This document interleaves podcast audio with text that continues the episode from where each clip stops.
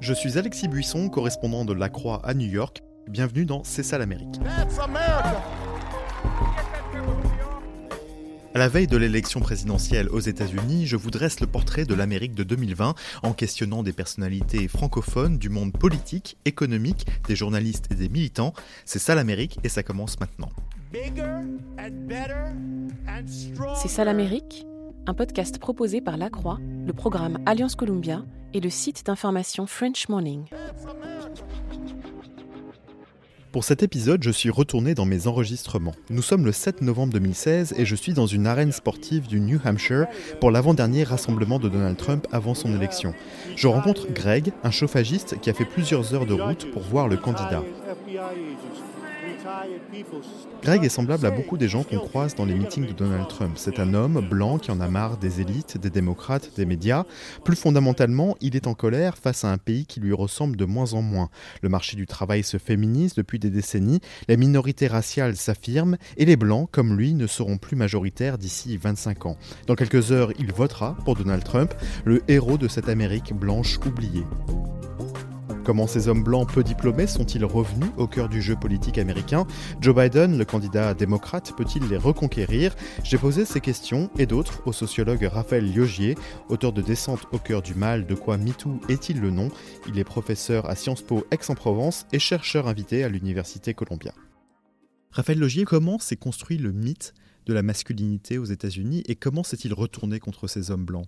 La virilité américaine et le mythe de la virilité européenne, ils sont indexés sur, on va dire d'une manière générale depuis le 18e, 19e siècle, sur l'idée de la conquête industrielle, du progrès, de l'accroissement. Et là, c'est commun aux États-Unis et à l'Europe. C'est ce qui fait cette hmm. espèce de culture occidentale industrielle dès la fin du 18e, début du 19e siècle, et avec une forme de ce qu'on appelle le romantisme. Le romantisme qui est à la fois un culte de la, de la nature, euh, le romantisme allemand, le romantisme français aussi, et un culte du progrès de l'humanité, de l'humanisme, etc. Passant aux États-Unis, cette idée, ce, romantisme, s'est transformé et est devenu aux États-Unis d'ailleurs ce qu'on appelle le transcendentalisme, avec un certain nombre de, philosophes euh, américains. Et ce transcendentalisme, il a un concept central, qui est fondamental par rapport à l'idée de virilité à l'américaine, c'est le concept du wild. C'est ça qui fait la différence avec l'Europe. Le concept du wild, alors directement et littéralement, ça veut dire sauvage. Exactement, mais ça ne veut pas dire que ça dans le contexte américain. Quand on dit the wild, c'est quelque chose qui est intrinsèque à l'Amérique, qui est intrinsèque même à ceux qui restent en ville, même à ceux qui sont dans les grandes villes. Les grandes villes américaines sont des hmm. villes qui transposent l'idée du wild, de la nature pure, euh, sauvage, dans la ville elle-même, d'où le concept, la, notion même de marché à l'américaine, le marché au sens économique du terme, qui est l'expression du wild du point de vue financier et économique, l'idée du mérite, etc. etc. Donc c'est euh, à l'intérieur, c'est ce wild, c'est ce wild qui, euh, euh, qui fait la citoyenneté américaine, dans un sens, qui fait la subjectivité américaine, et au sommet de ce wild, le protagoniste essentiel de ce wild, c'est le, le, le, le, cow-boy, et le cow-boy qui hmm. est blanc, héroïque, qui a son, son revolver, son, son, pistolet, enfin son arme sur le côté, et qui va conquérir l'Ouest, qui est la nouvelle frontière, qui ensuite, comme chacun sait, une fois qu'on sera allé jusqu'à l'océan Pacifique, et que les deux bords se seront rejoints pour constituer les États-Unis d'Amérique, cette nouvelle frontière devra, deviendra une frontière euh, abstraite, enfin, ou plutôt intériorisée, spirituelle, mentale, mais qui sera toujours présente, aller vers l'ouest, euh, ça va être une façon de se dépasser et d'être euh, un, vrai citoyen, d'être un vrai, homme, viril. Ça, c'est fondamental et ça explique d'ailleurs pourquoi ces blancs euh, se sentent, qui se sentent exclus du système, ces rednecks des campagnes, qui ont voté pour Trump, qui sont effectivement euh, euh, euh, moins, plus dépressifs parce qu'ils sont, ils ont, ils, n'ont pas eu accès aussi bien à l'université que les autres, etc. Ils peuvent compenser en collectionnant des, des, revolvers, des armes à feu, hmm. parce qu'ils reviennent dans la version originelle et originelle de la, la, la, construction de cette virilité à travers, à travers ce concept du wild. Vous parliez des armes à feu justement, et c'est vrai que c'est très intéressant hein, quand on voit, euh, quand on regarde les chiffres, on, voit que les, hommes blancs sont euh, les plus à même, plus à même que d'autres groupes de déjà posséder une arme à feu, mais aussi de les accumuler, donc euh, d'avoir plus d'une arme à feu. On parle de 5, 10 par exemple. Donc ils trouvent dans cette arme à feu un sentiment de, de puissance, peut-on dire ça, un, sentiment peut-être de, de, de, protection de leur famille ou, ou de, stabilité? L'arme à feu aux États États-Unis, c'est aussi le symbole de l'homme viril qui défend sa famille, dans, euh, qui défend sa famille, ses enfants et même qui défend sa communauté. Ça va plus loin que ça. C'est aussi fait partie du parochial system, du hmm. système parochial, de paroisse, de paroisse au sens de groupe restreint, qui est lui-même perdu au milieu de la nature sauvage, qui peut être la nature sauvage des sauvages au sens de l'étranger qui jadis pouvait être l'Indien, l'Apache et autres dans l'imaginaire américain, mais qui peut devenir l'Hispanique et le Noir, qui remplace l'Indien, mmh. qui remplace l'Apache et euh, euh, contre lequel il doit se battre parce que il est euh, lui justement, il fait partie de ce wild, de cette sauvagerie. Et lui est là, l'Américain, il a une partie en lui qui est cette sauvagerie, une autre partie en lui qui est une sorte de bonté supérieure qu'il tire de son christianisme. C'est comme ça qu'il se représente. Et donc son arme, ça devient l'arme du bien. On le voit très bien dans le western, mais on pourrait aujourd'hui, euh, j'imagine, faire des, westerns réactionnaires où on, remplacerait euh, les Indiens par les Black Americans, et ça avait déjà été fait par les Black Americans. On a vu les films policiers où le Black est le, méchant, le mal. Ça faisait partie de l'affirmative action, justement, d'avoir mis de plus en plus de héros positifs noirs, mais ça a pris du temps. Et c'est contre ça aussi qu'il a, que, les, que, les, blancs hétérosexuels se battent, d'ailleurs. Et aujourd'hui, on pourrait le faire avec les hispaniques aussi. Et, d'ailleurs, le, combat, c'est aussi un combat dans la représentation. Et donc le fait de porter, d'accumuler des armes à feu, c'est défendre sa famille contre ce monde aussi dont on ne veut pas. C'est pas seulement défendre sa famille au concret contre la violence, encore une fois, objective, mais c'est comme si, en faisant cela, et d'ailleurs, en, accumulant le nombre d'armes, quand il y a des gens qui les collectionnent, c'est évident que du point de vue objectif, ça ne change pas l'efficacité euh, de leur défense contre d'éventuelles euh, violences. Ce n'est pas parce qu'ils ont 15 armes à feu, 20, 30 armes à feu, qu'ils vont être plus efficaces. Il suffit d'une, hein, ou il suffit de deux au moins pour avoir dans, les deux mains. Pourquoi est-ce qu'ils en ont autant? C'est parce qu'ils ont le sentiment, non seulement en faisant ça, de défendre contre une éventuelle attaque objective et réelle, pour leur famille, leur maison, euh, je ne sais quoi, mais de défendre aussi euh, contre cette transformation de la société, contre ce mouvement, contre, cette, euh, contre justement cette, euh, cette égalité de toutes les minorités, contre le fait de se ressentir de plus en plus eux-mêmes comme une minorité dans ce qu'ils estimaient être leur pays et seulement leur pays à eux. On s'aperçoit aussi que certains d'entre eux entrent dans des logiques de destruction, euh, soit en rejoignant des groupes euh, suprémacistes blancs, comme on l'a vu en 2017 à Charlottesville, soit de destruction vis-à-vis euh, d'eux-mêmes, en consommant des opiacés, de, l'alcool, en se suicidant par exemple. On rappelle d'ailleurs que les hommes blancs ont une espérance de vie qui se raccourcit, contrairement à d'autres groupes dans la population américaine. Pourquoi, pourquoi rentrent-ils dans ces dynamiques de violence vis-à-vis d'eux-mêmes et vis à -vis des autres? Parce qu'ils sont dans une, dans, une, dans une phase, si je puis dire, ce que j'appelle tout le monde dans mes travaux, de dépression mythique. Qu'est-ce qu'une une dépression?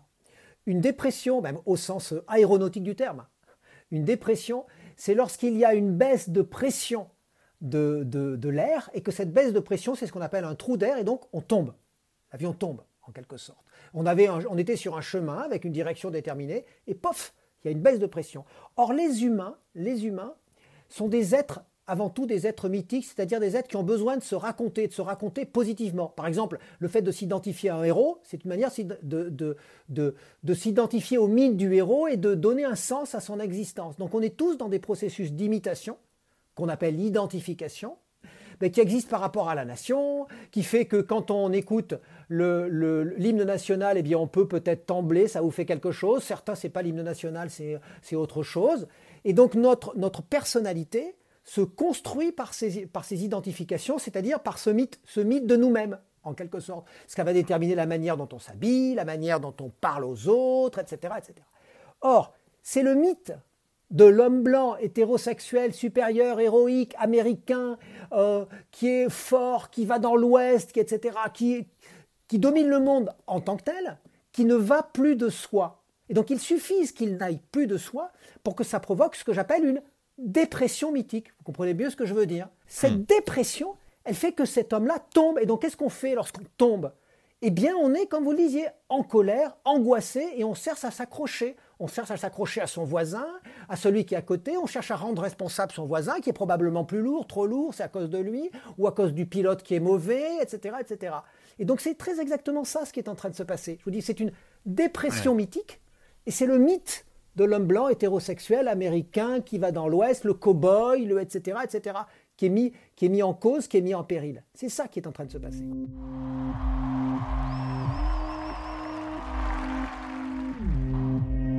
Avant de continuer un petit peu d'histoire, ce sentiment de déclin de l'homme blanc remonterait aux années 60, la décennie des grands bouleversements aux États-Unis. Avec le mouvement des droits civiques emmené par Martin Luther King, les minorités obtiennent de nouveaux droits dans le domaine de l'emploi, du vote, de l'accès au logement et à l'éducation. En 1965, une loi fédérale autorise le regroupement familial. À l'époque, les immigrés ne représentent que 5% de la population. Aujourd'hui, ils en pèsent 14% et représentent 55% de l'accroissement démographique américain depuis 1965.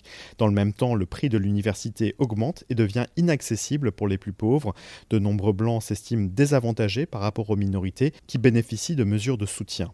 Donald Trump arrive dans ce contexte avec son discours anti-système, anti-immigré. En 2016, il s'impose au sein de l'électorat blanc masculin avec 31 points d'écart face à Hillary Clinton. Il remportera également le groupe des blancs non diplômés ou faiblement diplômés, pauvres comme riches d'ailleurs. Comme l'écrit l'auteur noir Tennessee Coates, Donald Trump a séduit aussi bien Joe le plombier que Joe le banquier.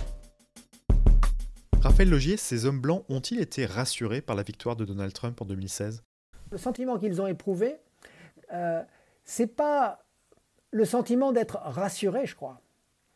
C'est le sentiment d'être confirmé dans leurs angoisses par le fait même que Donald Trump confirme leurs angoisses. D'ailleurs, il les tweet, leurs angoisses, en disant c'est vrai. Même en étant au pouvoir, Donald Trump fait comme s'il n'était pas au pouvoir. D'ailleurs, c'est une des analyses qu'ont fait certains, euh, certains politistes, certains spécialistes de sciences politiques, de dire cet individu est au pouvoir, donc il est le dominant. Comme je vous disais, hein, il est le dominant, il est celui qui a le pouvoir. Hein. Il a peut-être même plus de pouvoir que les cinq ou six derniers présidents américains avant lui. Hein, par rapport au Congrès, hmm. par rapport à ce qu'il a réussi à faire passer euh, à la Cour suprême et ailleurs. Hein. Euh, mais il se représente et il donne ce sentiment qu'il n'est pas au pouvoir, c'est-à-dire qu'il est tout le temps euh, challengé par des forces obscures à l'intérieur même de ce qu'il appelle l'État profond, l'administration américaine, hmm. la bureaucratie.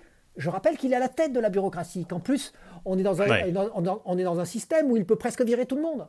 Donc, euh, mais il, se, il continue à tweeter que comme s'il n'était pas au pouvoir, comme s'il est plus puissant, euh, ce n'était pas lui. Donc qu'est-ce qui se passe?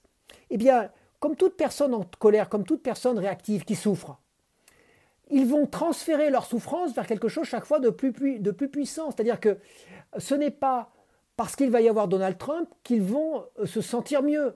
Ils vont avoir un sentiment de vengeance, mais dans la vengeance, on n'est jamais satisfait. C'est-à-dire que dans la vengeance, on estime tout le temps que c'est pas assez. Donc c'est ça le, problème, c'est l'escalade. Quand Donald Trump est attaqué euh, par les médias ou par, euh, par d'autres forces, eux vont se sentir attaqués aussi, alors par extension. Exactement, et c'est pour ça que ça renforce Donald Trump. Et c'est ce qui a fait que on se posait la question au début, on disait, mais là, il va pas s'en sortir, Donald Trump il ne va pas s'en sortir. On prouve qu'il y a eu des, qu'il s'est comporté comme aucun président des États-Unis ne s'est comporté jusque-là, euh, euh, avec des puissances étrangères, avec, c'est vraiment d'une façon en, quasiment crachant sur la Constitution américaine, quasiment crachant sur la Constitution américaine. On dit, dit il ne va pas s'en sortir. Mais en fait, si, parce que chaque fois qu'il en rajoute, eh bien, chaque fois, ses partisans ont une nouvelle raison de, penser qu'il faut qu'ils se vengent. Ont une nouvelle raison de penser qu'ils sont encerclés. Qu'en fait, bien sûr, c'est si Donald Trump ne réussit pas, c'est pas de sa faute, c'est parce qu'il est empêché au sommet de l'État et qu'on croit qu'on est dans une démocratie, mais en fait on est dans une plutocratie, sans quoi ils ont raison. On est dans une plutocratie aux États-Unis, c'est-à-dire un gouvernement des plus riches qui ne laisse pas passer des forces qui pourraient remettre en cause ces plus riches Sauf que ce n'est pas Donald Trump qui l'empêche, puisque lui-même fait partie des plus riches. Je vous écoute et, je me dis en même temps comment on se sort de ce cercle euh, euh, si, effectivement il y a toujours une, surenchère ou une escalade. Comment est-ce qu'on s'en sort? Euh, C'est extrêmement difficile. C'est extrêmement difficile. La seule manière, j'allais dire, de s'en sortir, c'est si en face de Donald Trump, on avait des politiques qui sont des politiques radicaux, mais pas extrêmes. C'est ce que faisait Bernie Sanders. Son angle d'attaque, en gros, c'était une couverture sociale, euh, une couverture sociale sanitaire euh, unique et unifiée sur l'ensemble des États-Unis, parce qu'il n'est plus normal, d'après lui, il n'est plus normal, et moi je suis assez d'accord avec ça, que dans une démocratie qui se veut moderne et progressiste et évoluée, des gens puissent mourir parce qu'ils n'ont pas suffisamment d'argent pour se faire soigner. Mais ça, c'était en contradiction avec l'idée du wild.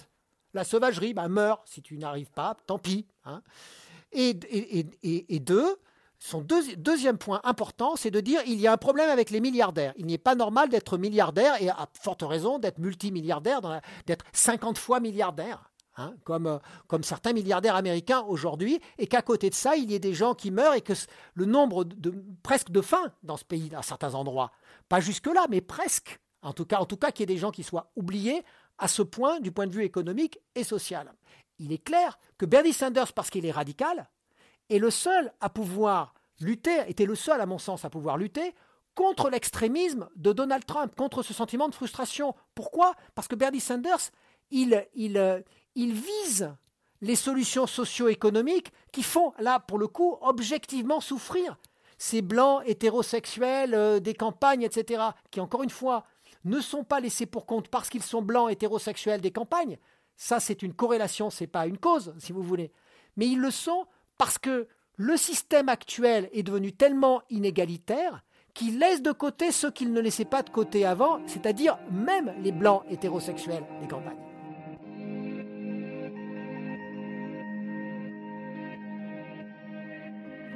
On a vu une ligne de fracture apparaître en 2016, celle qui sépare euh, les blancs non diplômés qui ont fortement euh, voté pour Donald Trump et les diplômés qui ont voté plutôt démocrate.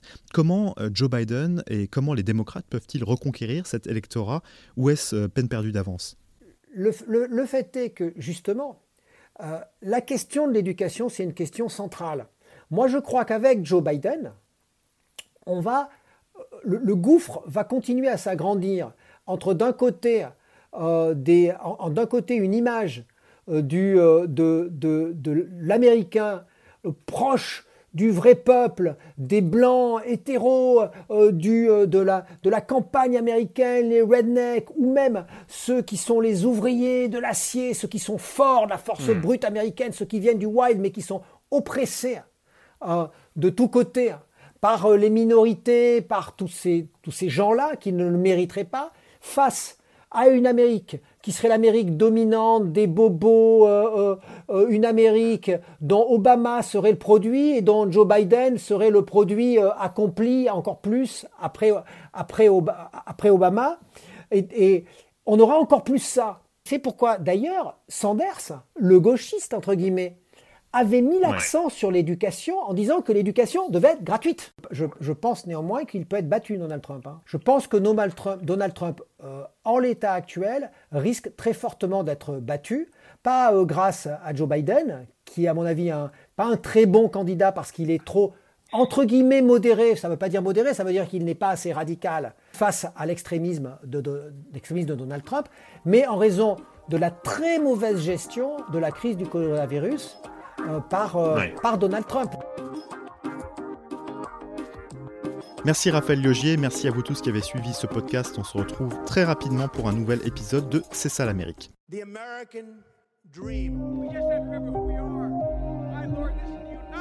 C'est ça l'Amérique Un podcast proposé par La Croix, le programme Alliance Columbia et le site d'information French Morning.